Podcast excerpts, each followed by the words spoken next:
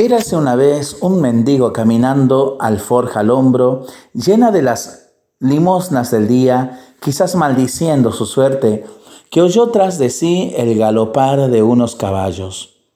Tras los caballos iba una carroza digna de un rey.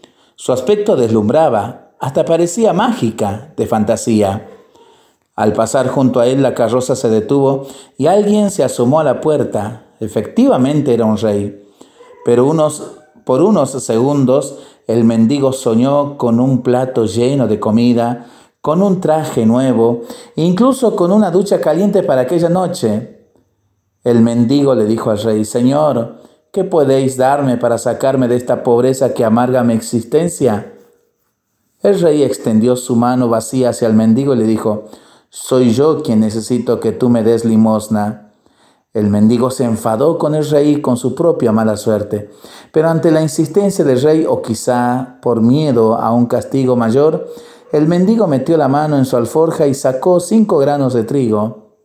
Muchas gracias, mendigo, gracias por tu limosna, le dijo el rey, quien cerró la puerta y los caballos de nuevo cabalgaron.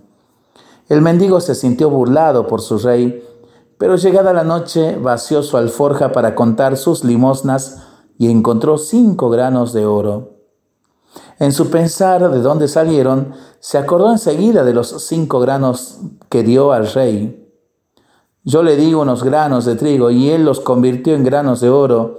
¿Por qué no le di todos los granos de trigo?